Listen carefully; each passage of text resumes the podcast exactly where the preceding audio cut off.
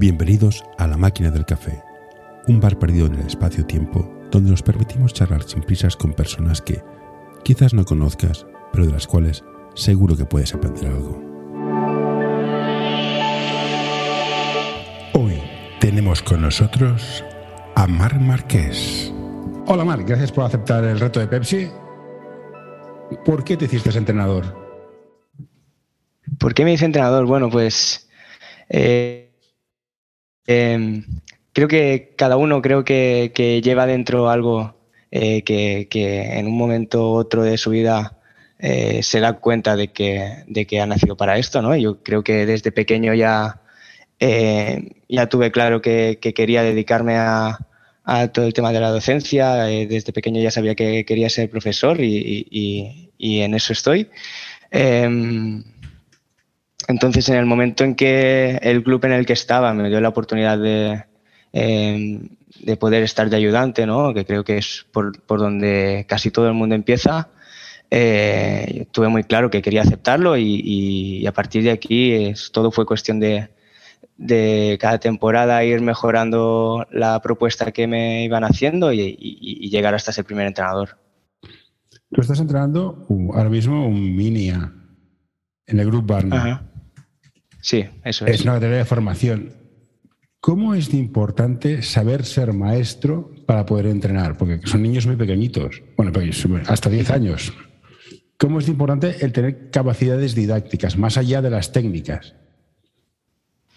Bueno, yo eh, cada vez tengo más claro que, si fuera por mí, no, no, tiene por qué ser un requisito, pero eh, pero si todos los entrenadores de formación, hablo al menos hasta, hasta minibásquet, eh, fueran eh, docentes o fueran buenos docentes, tuvieran eh, sus, sus, conocimientos pedagógicos, estoy seguro que toda esa, esa franja de, edad estaría bien, bien cubierta. A partir de aquí, todo lo que sea conocer más o menos de, de, técnica, de estrategia, de táctica, conocer un poco más el, el baloncesto ayuda para no solo tener entrenadores y, buenos mm, y buenos educadores en, cualquier deporte, sino específicamente del baloncesto.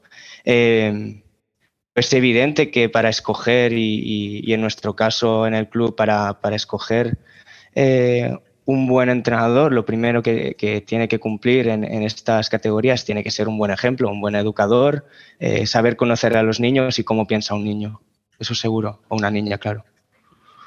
¿Es que todos los niños son iguales y todos han tenido el mismo trato o hay que saber adaptarse a cada niño? Que va, que va. cada. Y, sin poner la etiqueta de niño, ¿no? Cada persona es un mundo y, hay muchas cosas que los niños y los adultos compartimos. Eh, y a partir de aquí, un, buen referente tiene que entender con quién está tratando. Al final estamos hablando de, Mm, de sí, de un deporte, pero es un, es un trabajo que va de cara al público, ¿no? Y, nuestro público es un material, eh, está hecho de un material muy frágil, ¿no? Que son los niños y, cualquier cosa que, que, puedan aprender, puede, para bueno y para malo, eh, va a ser muy importante para sus vidas, ¿no? Em, para mí el tema de la empatía, del saber conocer al niño eh, que, que estás tratando es es el eje vertebral de, cualquier metodología educativa en, el deporte. Eh, a partir de aquí sabrás lo que piensa ese niño, sabrás o podrás intuir qué necesidades tiene. Eh, todo será mucho más fácil a partir de entender al niño. Lo comento porque cuando son tan pequeñitos quien tiene habilidad física tiene habilidad física y es incontestable. Es un deporte donde los pequeñitos mandan mucho, es un juego de mucho correr. Cuando te viene un chico alto, integrarlo es más difícil porque juegas a correr, que es lo que hay. O sea, ya decía, parece que era Nacho Solozábal, que al principio es de jugar a correr. No, Chichi Creus, has de jugar a correr. El chico alto, torpón, lento, ¿cómo, ¿cómo lo integras? Y al chico que corre mucho, dices, es que has de seguir corriendo, pero has de saber parar. ¿Cómo, consigues comunicar para que todo sea una piña, sea un equipo?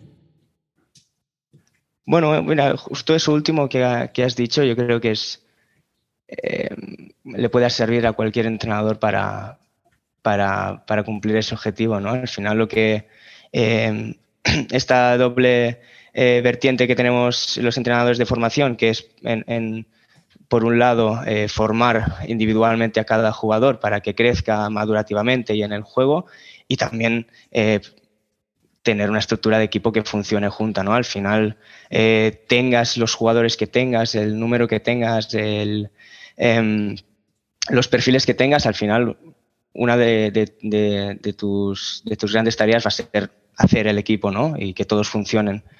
El tema del físico en el baloncesto, tanto si es por altura como por fuerza, eh, capacidad de, bueno, eh, de velocidad de desplazamiento, de, reflejos, todo suma y hay que valorar eh, las capacidades que tiene cada uno. vas a valorar que, tu chico, aunque sea torpe, sea, sea muy grande y seguramente tenga facilidades para hacer algunas acciones cerca de canasta. También vas a intentar que, desarrolle esas capacidades que, no, no, tiene tan, em, tan desarrolladas, pero también vas a valorar a tu jugador pequeño que corra y, al que no corra también y, y, vas a tener, y por eso, por eso hablaba de la empatía, ¿no? Vas a tener que entender que tengas los jugadores que tengas, em, como no empieces a, valorar todo lo que tienen, pues te, va a costar mucho ¿no? hacer el equipo porque siempre vas a tener eh, más problemas que, que ventajas. Y yo creo que esa tiene que ser la mentalidad de cualquier formador.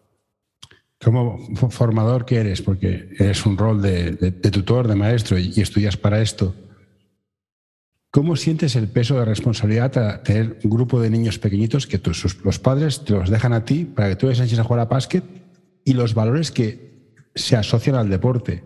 ¿Cómo se siente ese peso? ¿O no lo sientes? En plan, me lo paso bien, se lo pasan bien y estos son mis valores.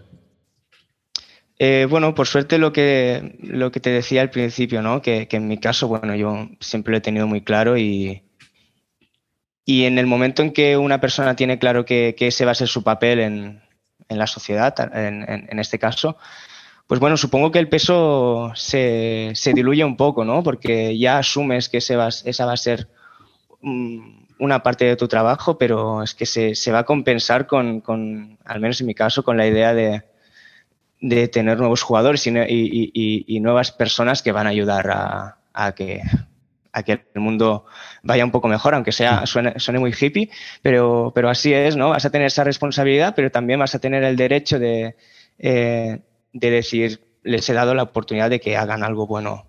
O sea que en mi caso no, no siento esa presión porque lo, lo, compenso con, con, con, esa otra idea, ¿no? Sí que entiendo que, que para, otras personas y, por eso es muy importante que, quien escoja eh, dedicarse a eso sea muy consciente de, todo lo que le va a pasar y, siendo consciente de, em, de todos estos aspectos, aún así lo escoja, porque, porque sepa, porque va a saber que, que, se le va a dar bien y que va a hacer un bien para, para los niños. ¿Y qué valores crees que aporta el deporte en general ¿Y qué valores crees tú que son más importantes que intentas transmitir a tu equipo? Em, con el tema de los valores en, el deporte, yo voy a escoger, bueno, voy a coger una frase que dijo Álvaro Salinas, que era, es, el, seleccionador mini de, la selección catalana y también era director técnico del Grupo Barna, dijo em, que el básquet en sí no tiene valores. O sea, el, nuestro deporte en sí, y puede que otros deportes, yo creo que, en general el deporte en sí no tiene valores porque es una práctica, es, es, algo, es algo material. Al final los valores en, en, todos los aspectos se tienen que, se tienen que ver como, eh, como algo que se asocia con el contacto con el entorno, ¿no? con, con, eh, con la práctica social, con, con la gente con, con que te relacionas, en el contexto en el que, en el que estás viviendo, em, a partir de aquí adquieres unos valores u otros. Y, por eso pienso que el, rol del entrenador no es tanto transmitir unos valores, porque al final no vamos a poder inculcar eh, nuestra manera de pensar a los niños ni nuestra manera de vivir a los niños, porque cada niño tiene que tener su, propio criterio y, por eso lo relaciono con la empatía. Em, creo que el rol del entrenador más que transmitir, tiene que ser dar ejemplo, ¿no? A partir de aquí, eh, la manera en que, en que los niños te vean ya, ya de por sí van a adquirir unos valores.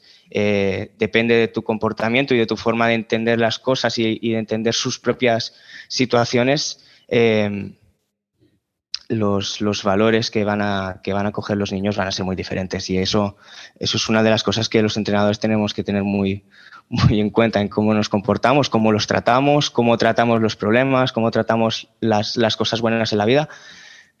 Hay que ir con mucho cuidado con eso.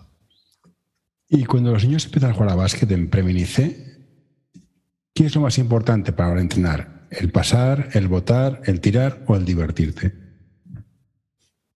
Tiene que haber un poco de todo, ¿no? al, final, em, no hay que olvidar que, que un premini en, en, estas categorías o, en, la esculeta en sí, em, los niños vienen del cole y vienen cansados y vienen que se lo habrán pasado bien, pero, pero habrán tenido ya sus horas de, de bagaje durante el día y es un momento en el que tienen que liberarse, ¿no? Así, que ojalá ya en la escuela se hayan liberado lo suficiente, pero es un momento que nosotros tenemos que ofrecer un espacio donde hay que trabajar, hay que mejorar, porque cada equipo tiene que tener sus objetivos, pero es un momento de, disfrutar, ¿no? Y de, lo, que te comentaba antes, ¿no? Hay que disfrutar del espacio donde se está, de las relaciones que, que vas a tener con el entrenador, con los compañeros.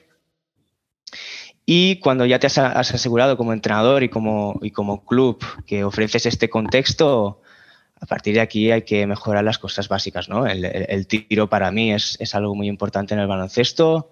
Eh, da igual si es baloncesto actual o, más antiguo, ahora mismo se tiene que saber tirar. El bote es muy importante. La capacidad de decidir, todo medido a la, madurez y la, edad de los jugadores, pero, pero estos tres aspectos van a ser para mí muy importantes para hacer un buen primer paso a la, formación de los niños. ¿Y los objetivos de cada equipo los fijas tú como entrenador? ¿Los fija el coordinador, el, coordinador, el director técnico? ¿Cómo se fijan los objetivos? Hay un patrón de.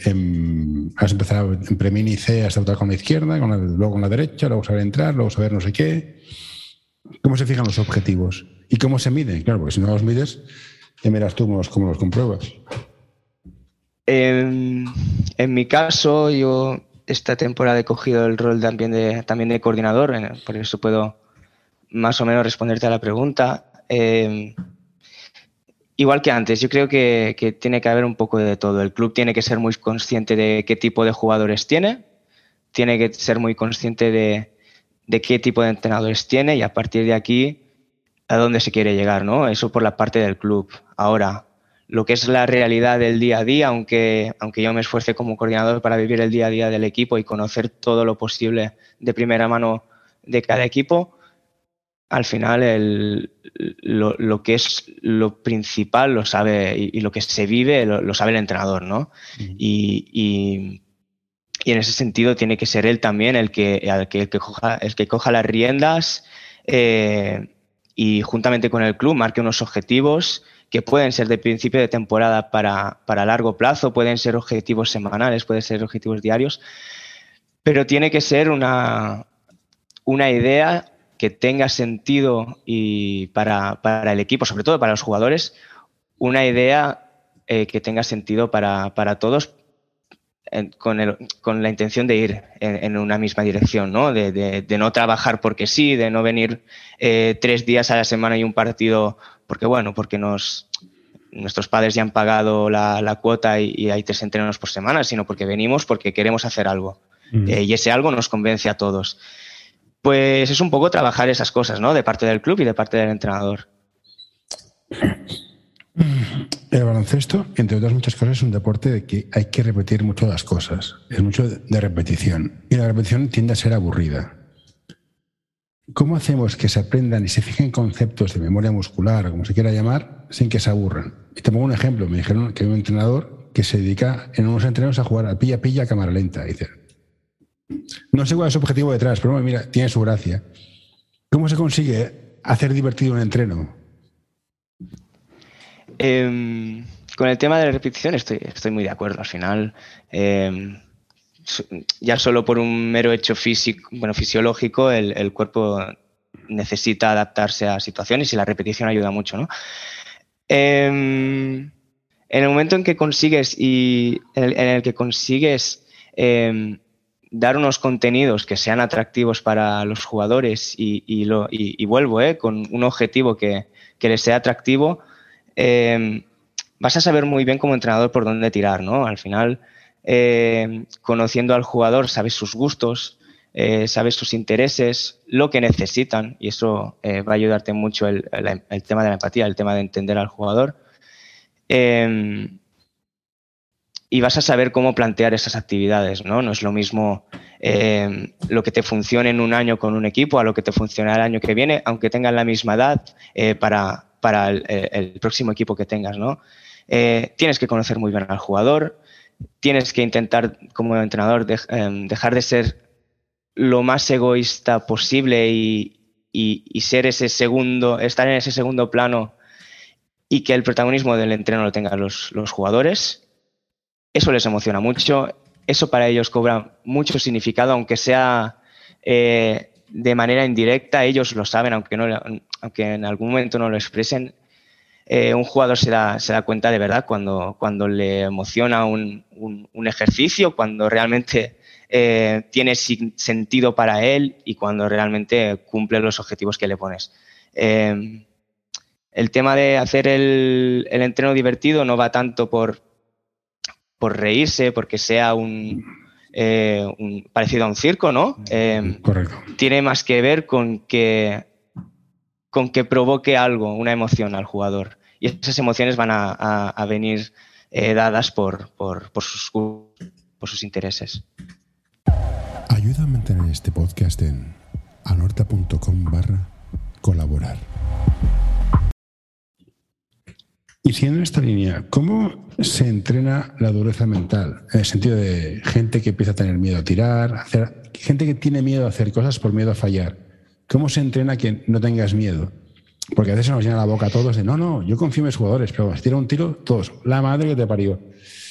No, bueno, ¿Cómo lo hacemos para que pierdan el miedo a intentarlo? Pues tienen, pues eso, su información no tiene menos de 12 años, tienes toda una vida para equivocarte y hacer pruebas. Pero ves que jugadores que tienen como miedo, se coge la mano, en plan, no, que tire otro, que yo paso por aquí. Eh, bueno, y, sin jugar a ser psicólogo, porque evidentemente no lo soy y, hay que tener cuidado también con, con, dar más consejos de, o más feedback de lo que, de lo que toca. Eh, yo trabajo mucho el miedo desde la comprensión, desde el saber que el miedo es un sentimiento humano, que lo van a tener los niños y lo van a tener los adultos durante toda su vida y tampoco em, en, la medida de lo posible yo creo que, que debemos ser lo más honestos con los niños y con los, con los jugadores, eh, lo más honestos posible, ¿no? Si, si nosotros en algún momento tenemos miedo eh, en nuestro día a día, ¿por qué no van a poder tener miedo los niños eh, en un partido? Miedo a tirar, es que es completamente normal. Em, creo, y, por experiencia, creo que, em, que en el momento en que un jugador entiende que el miedo es normal y el miedo se puede tener y se puede jugar con miedo, eh, igual que se puede jugar con alegría, se puede jugar enfadado y se puede jugar con cualquier sentimiento, creo que desde aquí el, eh, la persona, a la, persona le da mucha tranquilidad, ¿no? El hecho de que no está sintiendo algo malo, está sintiendo algo natural y no va a pasar nada por, sentir eso. Entonces, eh, de una manera u otra, ese, se contrasta el, sentimiento de miedo con el sentimiento de, tranquilidad, de, no está pasando nada malo, voy a poder jugar igual, lo que estoy sintiendo es completamente normal, ¿no? estamos eh, jugando contra un equipo que a priori es, me lo invento, es superior a nosotros, pues, pues claro que voy a estar algo nervioso y, no pasa nada. Y, seguramente mi equipo va a estar nervioso y hasta mi entrenador me ha dicho que, está nervioso. Eh, yo lo trabajo desde aquí, em, porque intento transmitir a, mis jugadores que, las emociones son buenas en el deporte, igual que lo son para la vida. ¿Y hasta qué punto el, eh, el feedback positivo rinde más que el grito? Me explico. En vez de decir, decir a un jugador, mal, lo has hecho mal, decir, no, está bien, pero mejora por aquí, o eso está muy bien. Porque veo más, feedback negativo y positivo. ¿Es duro estar en el banquillo y ser positivo? ¿Por, qué es? Em, Hoy quiero recomendarte este podcast. Balap Education es un proyecto educativo deportivo que busca la formación completa de jugadores y entrenadores. Quieren fomentar su desarrollo basado en la educación del jugador y el entrenador, mediante el análisis de situaciones reales de baloncesto desde diferentes puntos de vista. Hoy quiero recomendarte este podcast. Psych and Roll, un podcast sobre psicología y deporte en el que tratarán diversas temáticas relacionadas con ambas disciplinas. Un programa creado para aportar realidad y necesidad en torno a la psicología, además de facilitar un espacio donde la comunicación sobre ciertos temas esté libre de tabús, estigmas y etiquetas. Para mí, en el momento en que, y eso se puede hacer el principio, el momento ideal es hacerlo al principio de temporada, pero cada día vas a poder poner eh, límites, ¿no? Normas y, saber hasta qué punto un jugador puede hacer una cosa u otra, ¿no? Eh, tanto en, el juego como en comportamiento y tal. Eh, estos límites yo creo que tienen que ser eh, coherentes con, la personalidad de los niños. puedes tener niños que les dé igual que les grites o puedes tener niños que, se, que van, a, les, va a afectar, ¿no? Y estos límites tienes que marcarlos tú como líder. En el momento en que se pasa un límite, bueno, pues, pues la reacción del entrenador puede ser, mientras sea lícita, puede, puede ser gritar, puede ser darle un refuerzo negativo eso no me preocupa tanto. La cosa es, es cuando los entrenadores en general eh, no somos, y, yo también lo, habré hecho alguna vez, ¿no? No somos capaces de, marcar esos límites, ¿no? Entonces, cualquier cosa que no sea de nuestro agrado va a ser eh, algo que el niño lo ha hecho mal, ¿no? Y cuando el niño lo hace mal hay que gritarle. Pues bueno, pues a lo mejor es culpa tuya que no has marcado bien las normas o no has marcado bien las pautas o no has marcado bien los límites y el niño hace lo mejor posible. Mm, pero ha cruzado esos límites que tú no has puesto, ¿no? Entonces te estás enfadando con el niño por hacer, por algo que has hecho tú mal, ¿no? En el momento en que un equipo tiene claro, que tiene claras esas pautas, eh, el niño lo va a tener claro y va a tener claro cuando pasa esos límites y, y va a ser consciente.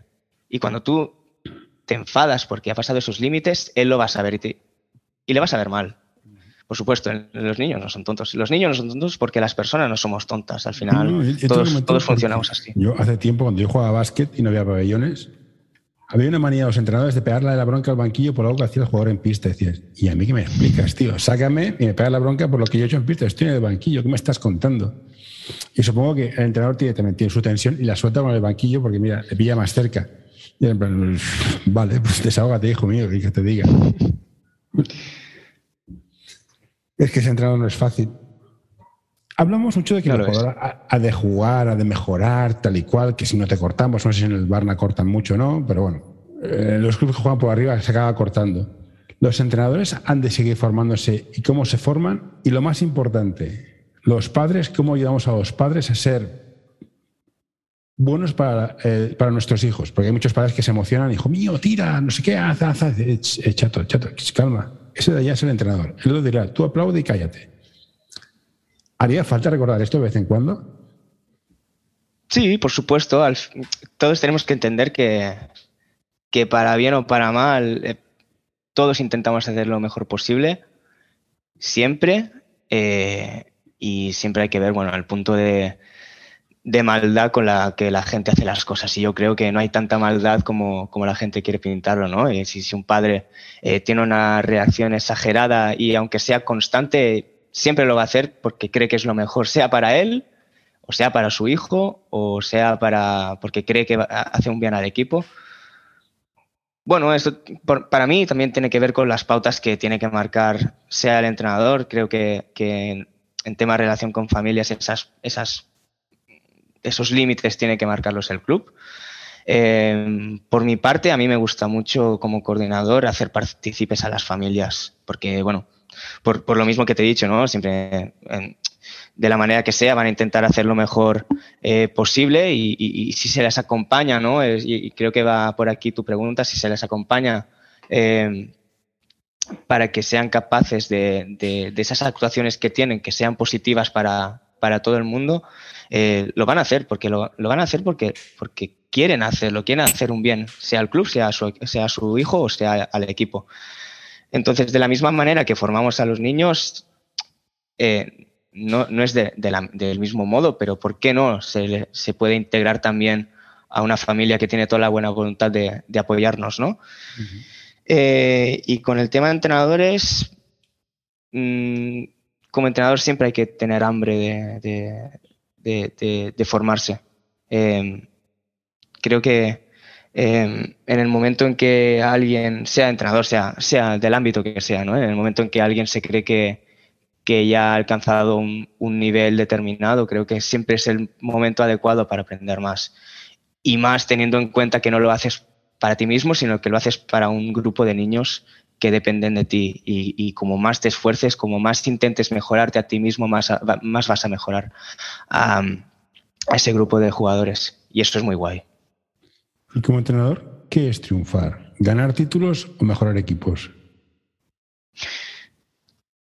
Y no es lo mismo. Depende del.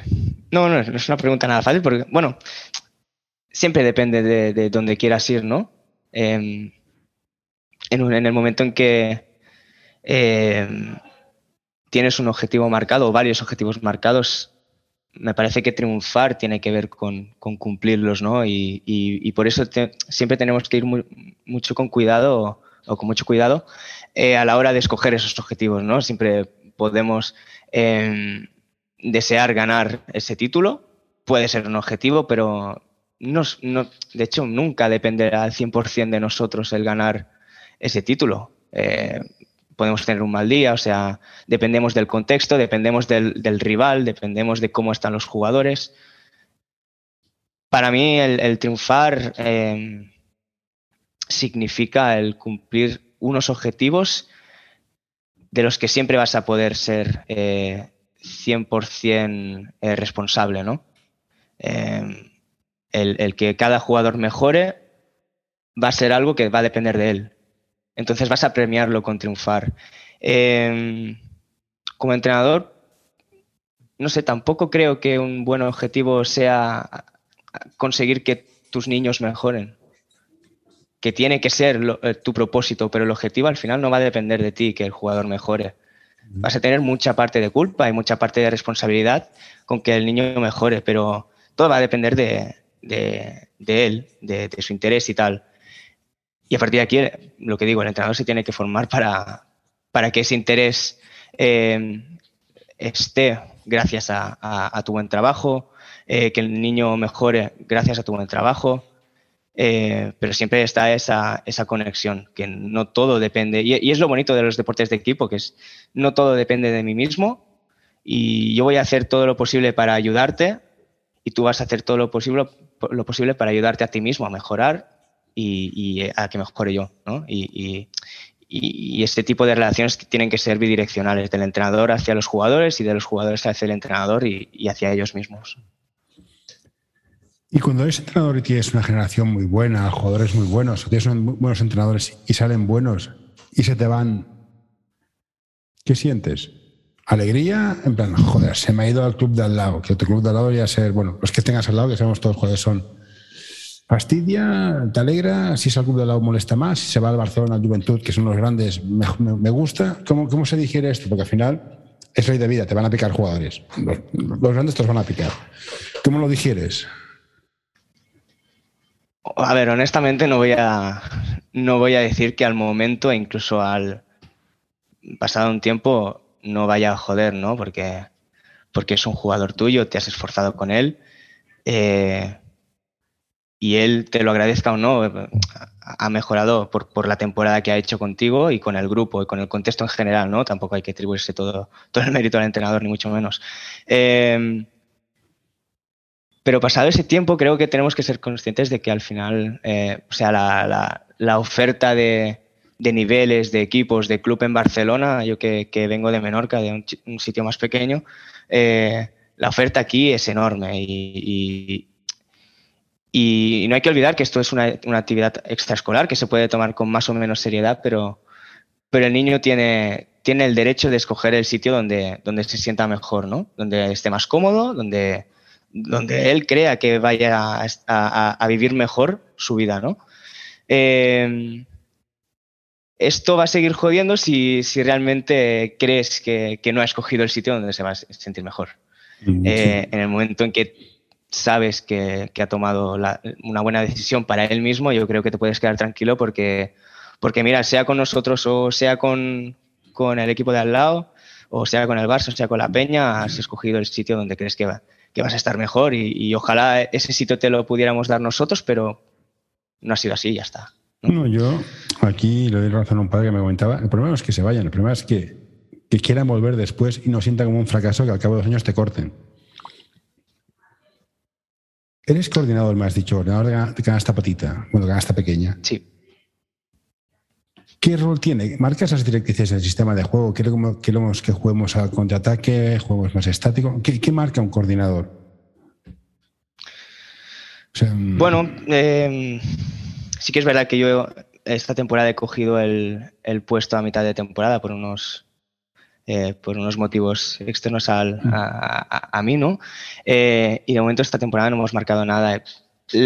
yo creo que el ideal del, del, coordinador es, es algo que comentaba antes, ¿no? El, el hecho de que no el 100% de las cosas tiene que, tienen que venir marcadas por el club, porque significaría que el club, desde la, su organización, eh, desde su estructura principal, eh, entienden la situación del día a día de cada equipo y de cada jugador y eso no es, no es la realidad. O sea, yo como coordinador puedo, puedo estar presente en todos los entrenos de cada equipo, pero aún así no me voy a enterar ni de la mitad de las cosas que pasan eh, por la cabeza de cada jugador. Y eso es el voto de confianza que tenemos que darle a, los entrenadores, ¿no? El que ellos sepan y conozcan muchísimo más al, jugador que, que el coordinador entonces, esa planificación, esos sistemas de juego, como, como eh, los, contenidos, los objetivos, tienen que ir un poco de la mano, ¿no?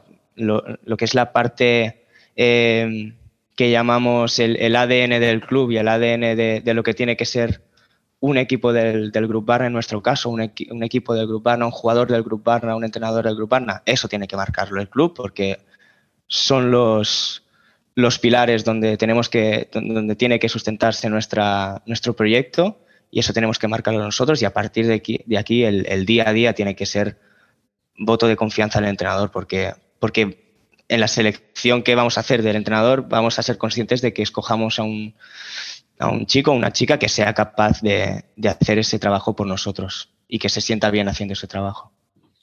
Ya hablando un poco más de temas técnicos, eh, ¿Cómo se... Veo que mucha gente sabe votar muy bien, hace muchísimas cosas, pero hace un uso excesivo de finta, de este, cambios por debajo de las piernas. ¿Cómo entrenamos a, o se ha entrenado a los jugadores a hacer menos pero mejor? O sea, no hace falta 24 fintas, que una de ellas funciona, no, no te líes.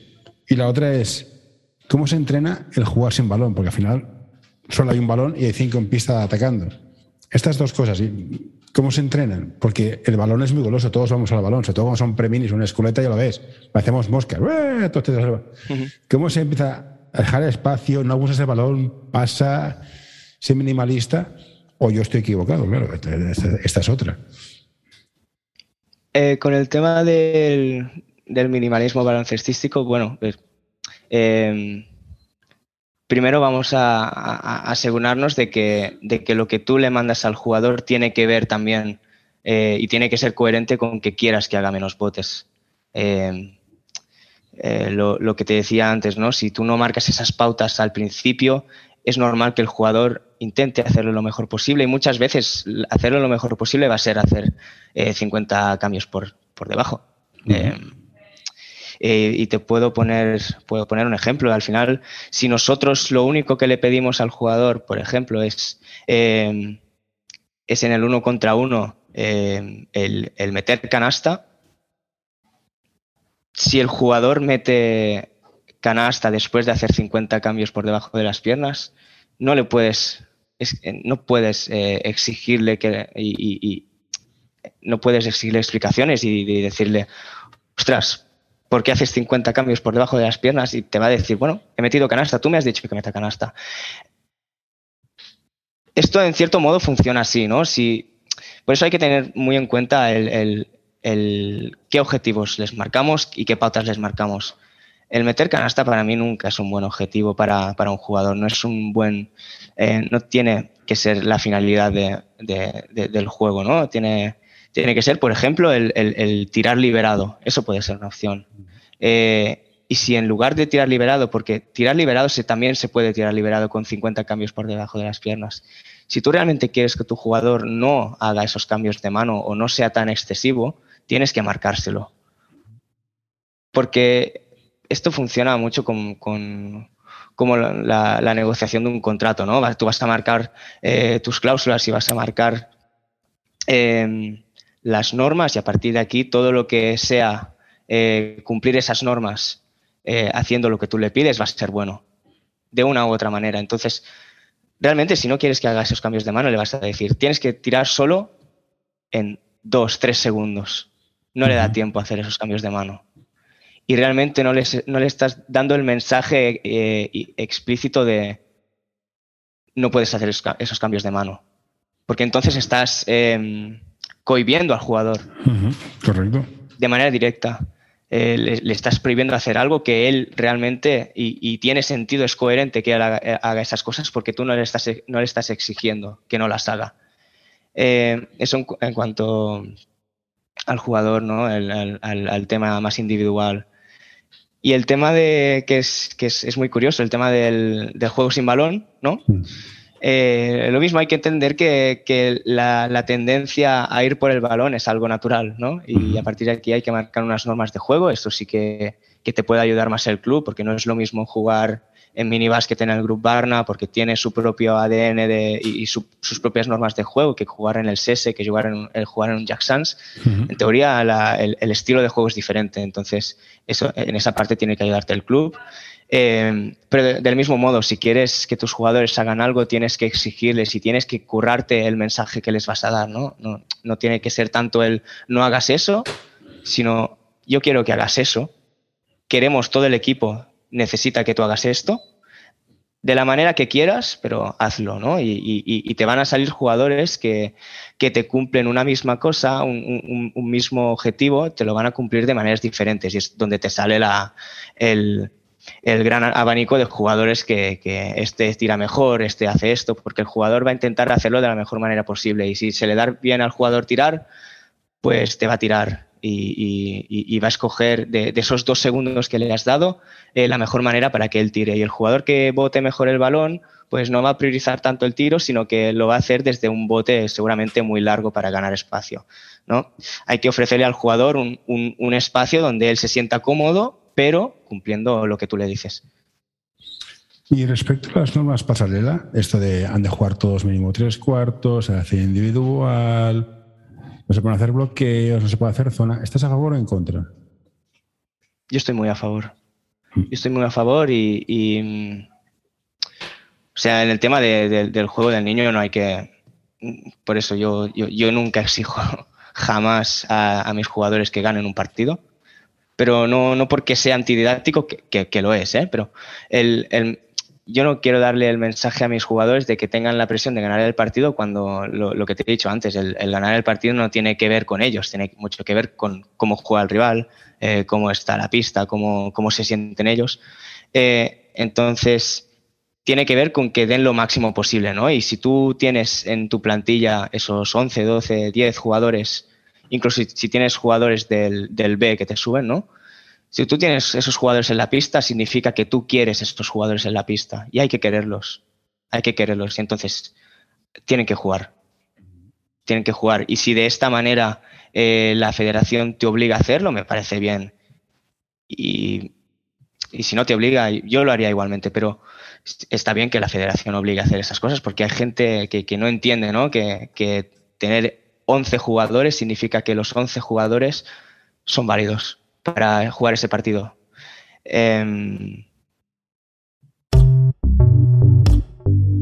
si te gusta este episodio, por favor, deja un comentario o compártelo con tus amigos. Ya sé que es una pesadez y todos lo pedimos, pero ayuda bastante. Entonces, en ese, en ese sentido hay que cumplirlo siempre. Perfecto. Pues bueno, Marc, te haría más preguntas, pero creo que ya llevamos ya casi tres cuartos de hora. Darte las gracias por estar aquí y que te vaya bien con el grupo Barna. Ah, bueno, sí, una pregunta más. Y la última. Venga, lánzala. ¿Por qué, escoger Grup Barna y no Sese, Jack Sanz, BNB, Horta, Lima, todos que hay? un montón. Bueno, eh, tiene que ver con, bueno, con, la historia de, cómo llegué, ¿no? Ya te he dicho que, soy de Menorca y, llegué a este club porque tenía un, muy amigo mío que, ya estaba en el club y, me recomendó, ¿no? Em, pero el tema de quedarme aquí estos años tiene mucho que ver con, el sentimiento de, sentirme en casa. Eh, no es fácil. Seguramente las condiciones en las que, en las que llegué, ¿no? Llegar nuevo a la ciudad con 17 años, seguramente a lo, me agarré a eso y las condiciones eran buenas para agarrarme, ¿no? Pero, pero de una u otra manera yo en, el club me siento como en casa, siempre han confiado mucho en mí. La manera en cómo se trabaja me gusta. Eh, y lo que, lo que te comentaba antes, y, esto sirve para jugadores y para entrenadores, ¿no? Al final hay que escoger en la vida los, sitios donde te sientes mejor. Tuve la suerte de que ahora mismo y, desde el primer momento me sentí bien en, el club y lo agradezco mucho y entonces tiene que ver con eso, por lo que todavía sigo aquí y sigo trabajando y estoy muy contento de, ser un, entrenador, un miembro del Grupo Arna. Perfecto. Pues Marc, muchas gracias y nos vemos por las pistas. Venga. Nada, gracias a ti. Muchas gracias.